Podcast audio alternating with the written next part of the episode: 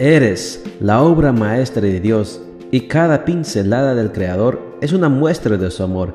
Presentamos la lectura devocional para damas, Pinceladas del Amor Divino, escrito por Erna Alvarado Poblete en la voz de Ruth Vargas desde Estados Unidos para todo el mundo de habla hispana. Muy buenos días, querida amiga. El Señor te bendiga y te guarde. Hoy es miércoles 29 de septiembre. El título de la matutina para hoy es La soltería y la sexualidad. Nuestro versículo de memoria lo encontramos en Salmos 84:11 y nos dice, Porque Dios el Señor nos alumbra y nos protege. El Señor ama y honra a los que viven sin tacha y nada bueno les niega. Tal vez la pregunta que te has estado haciendo tras las últimas lecturas sea, ¿y la sexualidad? ¿Qué pasa con la sexualidad en la vida de la mujer soltera? Al fin y al cabo, Dios nos ha creado como seres sexuados y sexuales, y esto es un don para todo hombre y para toda mujer con propósitos que van más allá del placer físico. La sexualidad es un medio, no un fin en sí mismo. Es bajo el compromiso matrimonial donde las relaciones sexuales tienen la bendición de Dios y donde dos personas que se aman hacen que su amor eche raíces.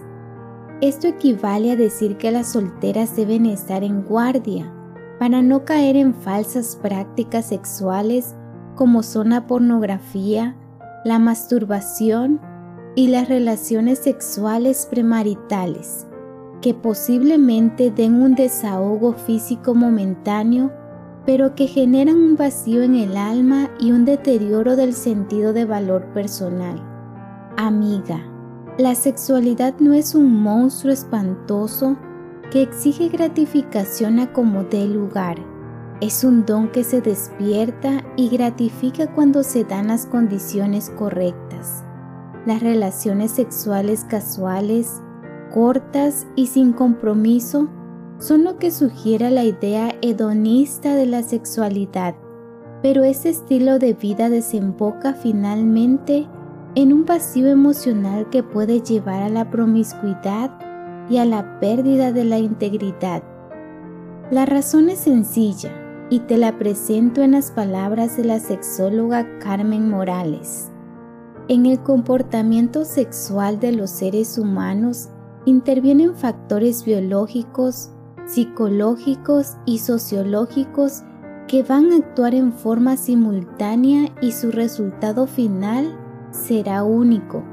Esta conjunción de factores solo pueden ser posible en el marco sagrado del matrimonio no en la soledad de la soltería. Cultiva una vida sana de cuerpo y de mente, y Dios hará en ti lo que te resulta difícil hacer por ti misma. Dios te bendiga y te ayude a vivir tu soltería con gozo. No permitas que nadie te empuje a relaciones forzadas, que puedan transformarse en una maldición y no en bendición que es lo que Dios desea darte.